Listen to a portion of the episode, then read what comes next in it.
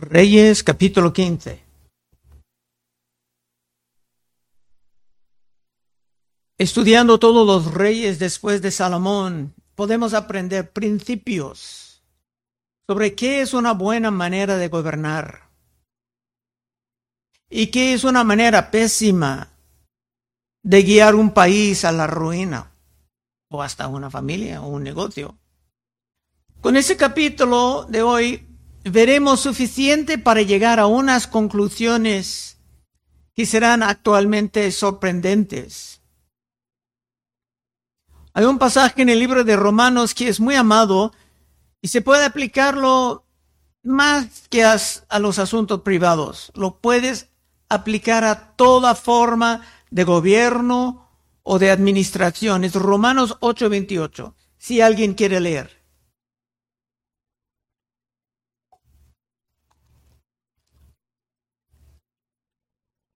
Romanos 8:28.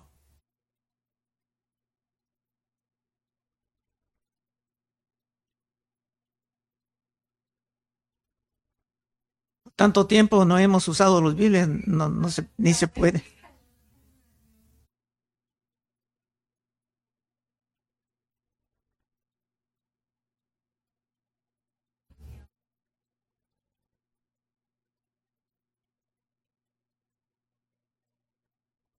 Amén. Gracias, Sandra. Y sabemos que a los que aman a Dios, todas las cosas les ayudan a bien. Esto es, a los que conforme sus propósitos son llamados. O como San Pablo dijo a Timoteo, que la piedad es provechosa para esta vida y la venidera, no solamente de las cosas celestiales, sino esta vida. Podemos empezar ya con el versículo 1. En el año 18 del rey Jeroboam, hijo de Nabat, Abiam comenzó a reinar sobre Judá y reinó tres años en Jerusalén. El nombre de su madre fue Maaca, hija de Abisalom. Esto dice que mientras Jeroboam aún estaba vivo en el norte, un Abiam de la casa de David reinaba en el sur. En estos capítulos tenemos norte, Israel, sur, Judá. Tres. Y anduvo en todos los pecados de su padre, que su padre había cometido antes de él. Y no fue su corazón perfecto con Jehová su Dios como el corazón de David, su padre. Ese rey era otro malo. Su padre era Roboam, el hijo de Salomón, y también terminaba mal, permitiendo un sinfín de idolatría y hasta los sodomitas como una forma de prostitución religiosa. Así que la alabanza estaba bien contaminada aún en el sur. Versículo 4. Mas por amor a David, Jehová su Dios le dio lámpara en Jerusalén, lámpara en Jerusalén levantando a su hijo después de él y sosteniendo a Jerusalén por cuanto David había hecho lo recto ante los ojos de Jehová. Y ninguna cosa que le mandase se había apartado en todos los días de su vida, salvo en lo tocante a Urias Eteo. Aún mencionando el evento de Urias y de Betsabé, David estaba considerado como un rey bueno y Dios le ha prometido un hijo sobre el trono para mantener la dinastía de David por todas las generaciones del pueblo. Pero tristemente la gran mayoría de los reyes, aún en el sur, aún de la casa de David, la gran mayoría eran malvados. Versículo 6.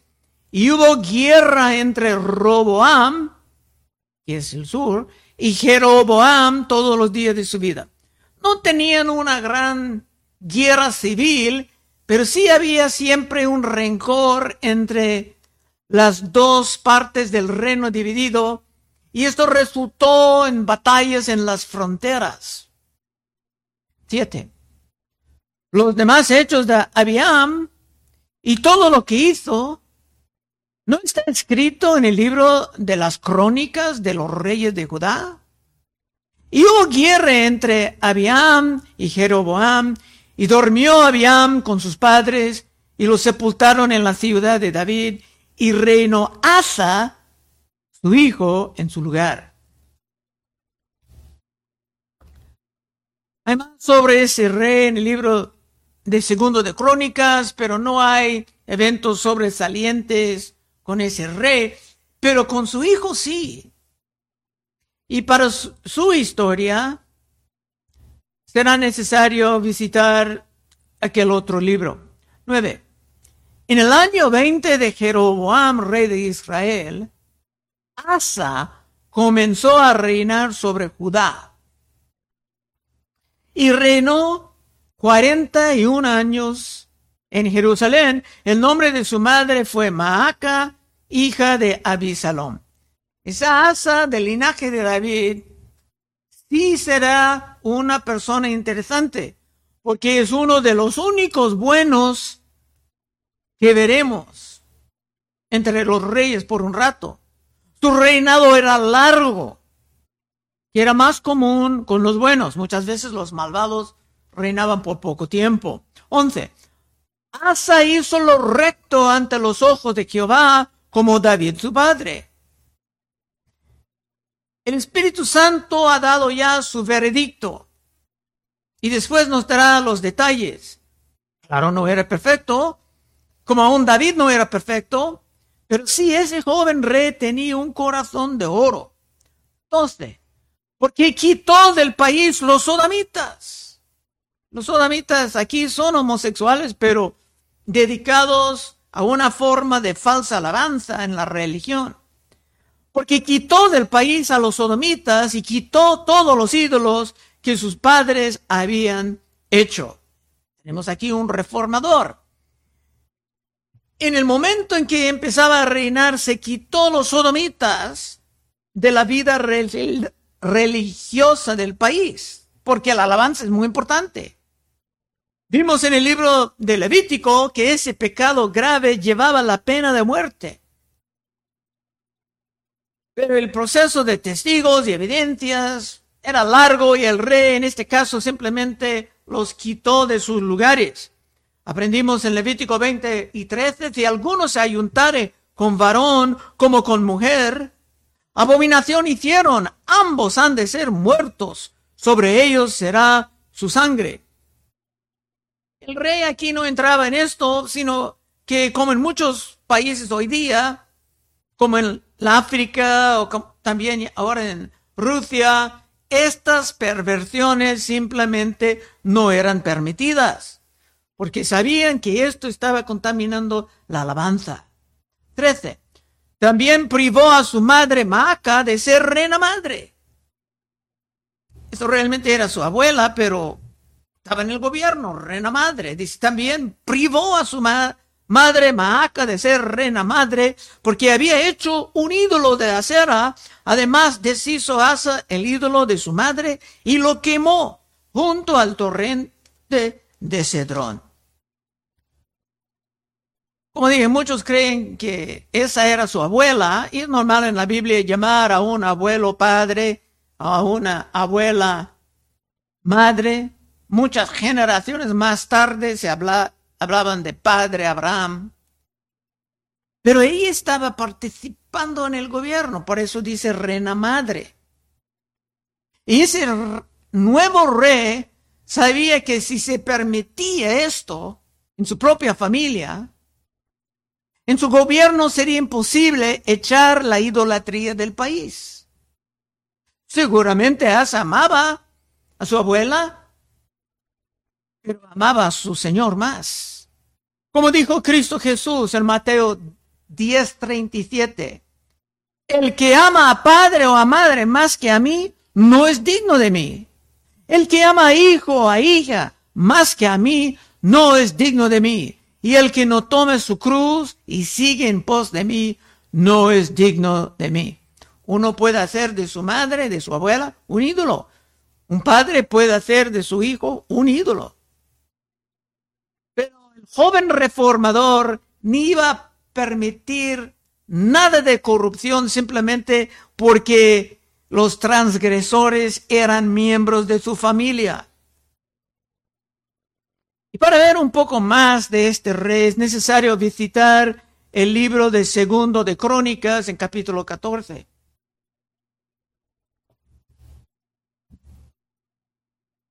Tuvo también Asa ejército que traía escudos y lanzas. De Judá trescientos mil y de Benjamín doscientos ochenta mil que traían escudos y entesaban arcos, todos hombres diestros. Y salió contra ellos Sera, etíope. Entonces había un conflicto entre Asa, ese rey bueno, y personas de África con un ejército de un millón de hombres. Tenían bastante más fuerza de hombres y de trescientos carros. Y vino hasta Mareza. Entonces salió Asa contra él y ordenaron la batalla en el valle de Cefata junto a Mareza y clamó Asa a Jehová su Dios y dijo, se puede ver el corazón de ese joven rey oh Jehová, para ti no hay diferencia alguna en dar ayuda al poderoso o al que no tiene fuerza. Ayúdanos, oh Jehová, Dios nuestro, porque en ti nos apoyamos y en tu nombre venimos contra este ejército. Oh Jehová, tú eres nuestro Dios, no prevalezca contra ti el hombre. Bueno, y Dios estaba con él. Y ganando esa gran victoria en contra de los africanos, se tenían más recursos, más riqueza. Eso también puede ser peligroso porque parece que eso es lo que arruinaba a Salomón.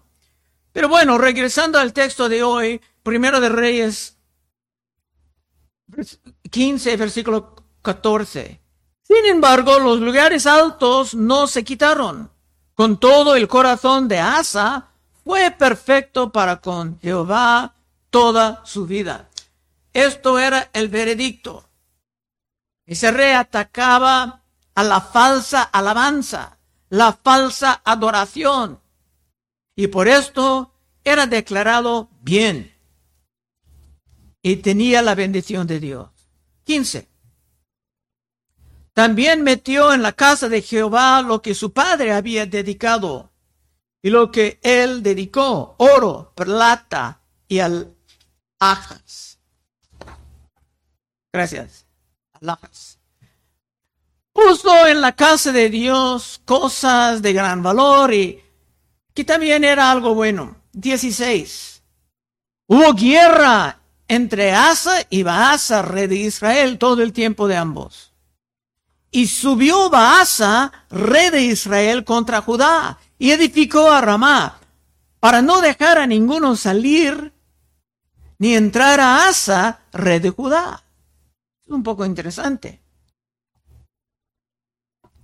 Parece que con un buen, rey en el sur, muchos hermanos del norte querían regresar a donde la alabanza era pura y sin ídolo, sin sodomitas, sabiendo que el estilo de vida de esos del sur era algo que Dios pudo bendecir. Muchos sospechando por las profecías que el norte realmente no tenía en futuro. Entonces el rey del norte trataba de bloquear su regreso. 18.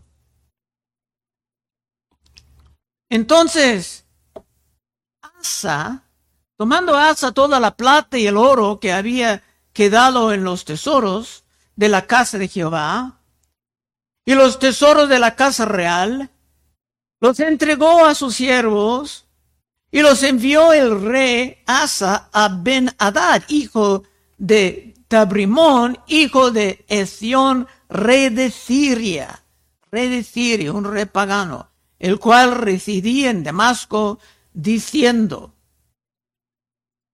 bueno, este será el primer gran error de Asa. Un buen rey, pero no perfecto. Uno que murió con el título de un bueno. Es que si se confiaba en su Dios, No era necesario entrar en alianzas con los paganos. Por el mensaje que él se mandaba ese rey de Siria en versículo 19. Hay alianza entre nosotros, como entre mi padre y el tuyo. Y aquí yo te envío un presente de plata y de oro. Ve y rompe tu pacto con Baaza, el rey de Israel, para que sea parte de mí. Es que Siria tenía un pacto con Israel en el norte y Asa le pagaba dinero, mucho dinero para romper esto y estar a su lado. 20.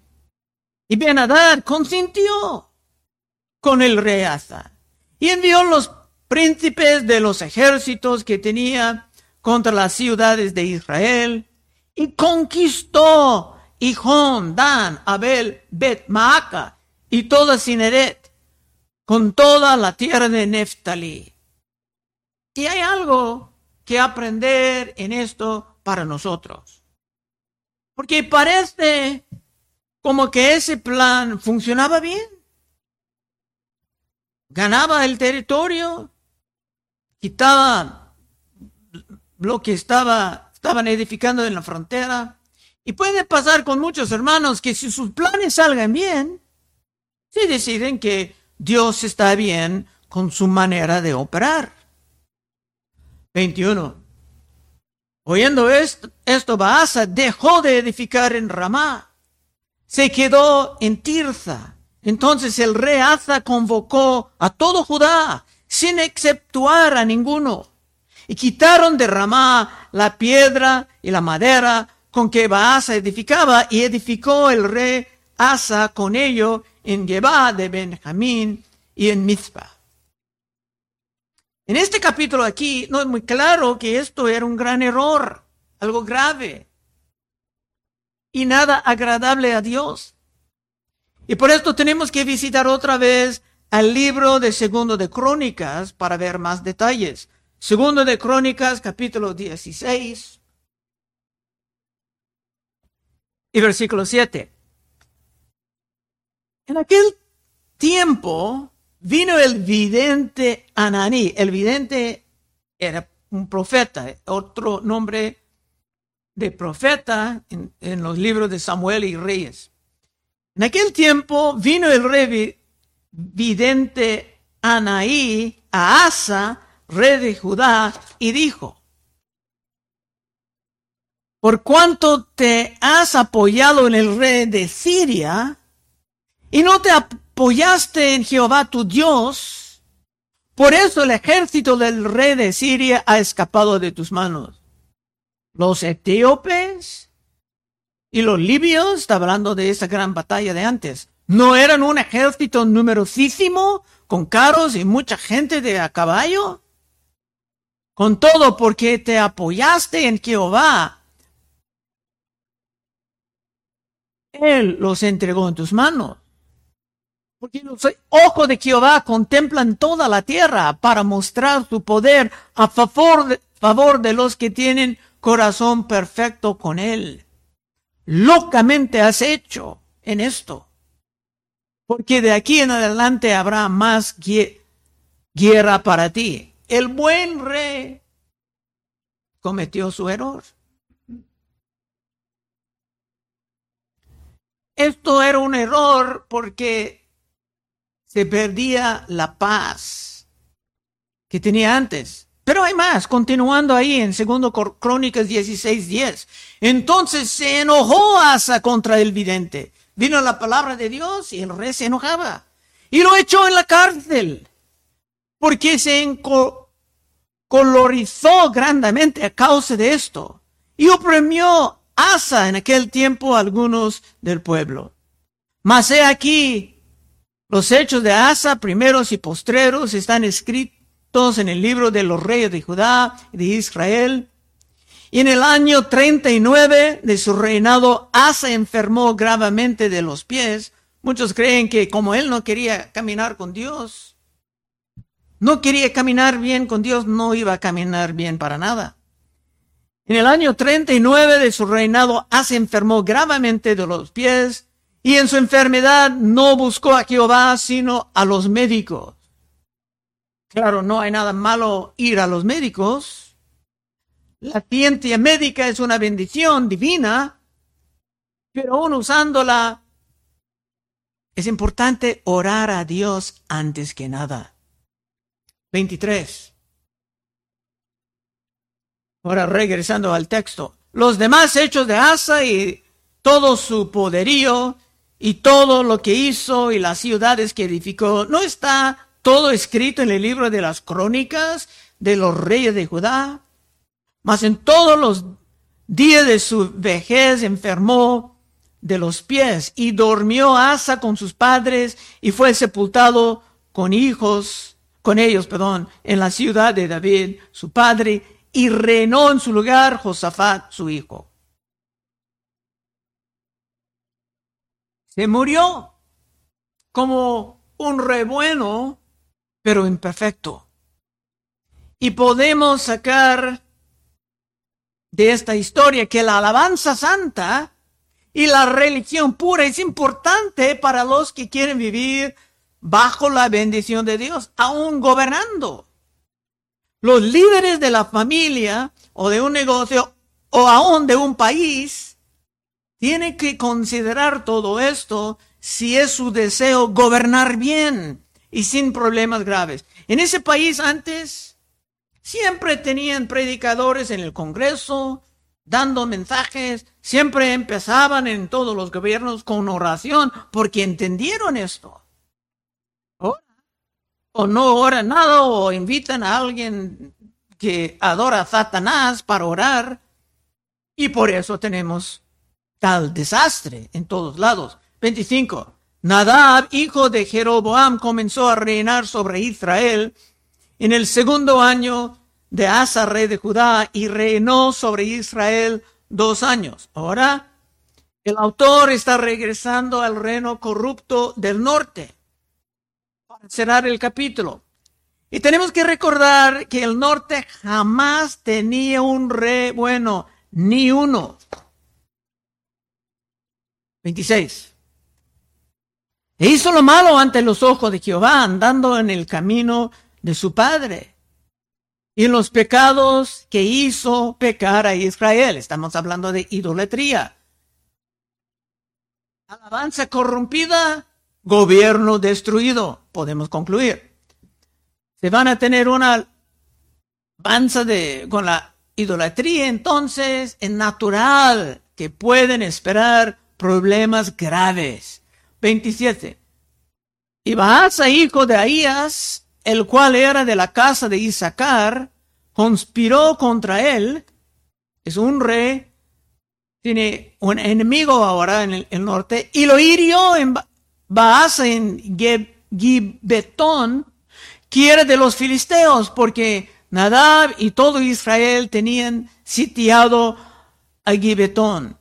Lo mató pues Basa en el tercer año de Asa, rey de Judá, y reinó en su lugar, en lugar suyo. En los capítulos anteriores hemos escuchado profecías terribles sobre lo que iba a pasar con la familia de Jeroboam en el norte, el que levantaba becerros de oro, por la idolatría de su, de su padre. La idolatría es sumamente costosa y ahora vamos a ver las consecuencias llegando. 29. Y cuando él vino al reino, mató a toda la casa de Jeroboam sin dejar alma viviente. De, de los de Jeroboam, muchas veces se mataron solamente todos los niños. Pero todo que todo viviente de Jeroboam estaba matado, hasta Raerra, conforme a la palabra que Jehová habló por su siervo Ahías Silonita. Esto era lo que hicieron normalmente entre los paganos. Cuando un rey se levantaba, se mataba toda la familia del rey anterior. si estaba tratando de empezar una nueva dinastía. Por esto se temía la familia de Saúl cuando David tomaba el trono. Lo normal entre los paganos era matar todos. Pero David actuaba con la misericordia con la casa de Saúl porque David sabía cómo adorar bien y vivir bajo la bendición del Señor. 29.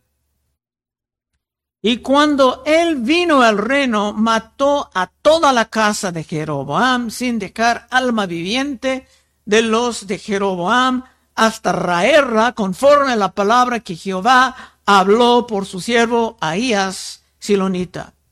Por los pecados que Jeroboam había cometido y con los cuales hizo pecar a Israel y por su provocación con que provocó a enojo Jehová, Dios de Israel. Y el asunto era un asunto de alabanza, de idolatría, de becerros de oro, de oro. Toda la familia de Jeroboam fue borrada de la tierra.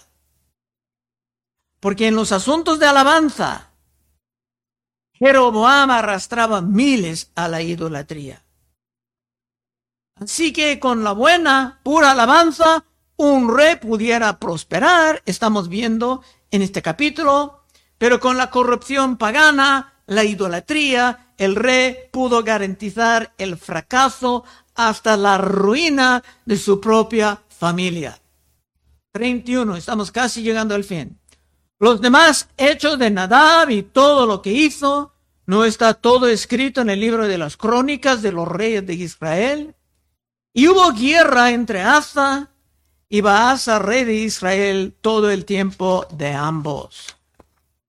Por la falta de santidad, como en nuestros tiempos, siempre hay una falta de paz. Últimos versos, 33 y 34. En el tercer año de Asa, rey de Judá, comenzó a reinar Baasa, hijo de Ahía, sobre todo Israel en Tirsa, y reinó 24 años. Poco tiempo. Rey malvado. Hizo lo malo ante los ojos de Jehová y anduvo en el camino de Jeroboam y en su pecado con que hizo pecar Israel. El reinado de Baasa era más corta porque vivía en la enemistad contra su Dios. Perpetrando la idolatría se pudiera garantizar problemas y desastres. Y eso es lo que podemos sacar de este capítulo mayormente triste. Aplicación. Una cosa valiosa que podemos sacar de todo esto es la manera en que el error de Amasa parecía algo que iba a salir bien. Esto puede ser una trampa. El hecho de que Dios te permite salir con la tuya por un rato no quiere decir que has conseguido la impunidad. No, Dios no tiene prisa, sino que es bondadoso esperando el arrepentimiento. Romanos 2.4. ¿O menosprecias las riquezas de su benignidad, paciencia y longanimidad ignorando que su benignidad te guía al arrepentimiento? Pero por tu dureza y por tu corazón no arrepentido atesoras para ti ira para el día de la ira y de la revelación del justo juicio de Dios. Cuando Dios mandaba su profeta Asa para encender su conciencia, Asa lo echaba en la cárcel. Es que Asa pensaba que salió con la suya, con impunidad, y su pecado producía lo que parecía buenos resultados, buenos resultados, buenas consecuencias. Otra vez, último texto. Cuando vino ese profeta, segundo de Crónicas 16:7. En aquel tiempo vino el vidente Ananía, Asa, rey de Judá, y le dijo, por cuánto te has apoyado en el rey de Siria y no te apoyaste en Jehová tu Dios. Por eso el ejército del rey de Siria ha escapado de tus manos. Los etíopes y los libios no eran un ejército numerosísimo, con carros y mucha gente de caballos. Con todo, porque te apoyaste en Jehová, Él los entregó en tus manos. Porque los ojos de Jehová contemplan toda la tierra para mostrar su poder a favor de los que tienen corazón perfecto para con Él. Locamente has hecho en esto, porque de, de aquí en adelante habrá más guerra contra ti. Y parece finalmente que Asa, como Jonás, se terminaba enojado con Dios. Puede ver el fin del libro de Jonás. Estaba luchando con Dios hasta el último momento. Pero si tú quieres continuar y hasta terminar bien con tu, con tu Dios, implementando la santidad, puedes pasar al frente en unos momentos y oraremos contigo. Oh Padre, te damos gracias que aún pasando por todos estos detalles de los muchos reyes, la mayoría malvados, siempre hay algo que podemos sacar de esto para aprender, para caminar en tu luz, Señor. Siga derramando tu Espíritu Santo sobre nosotros. Pedimos en el nombre de Cristo. Amén.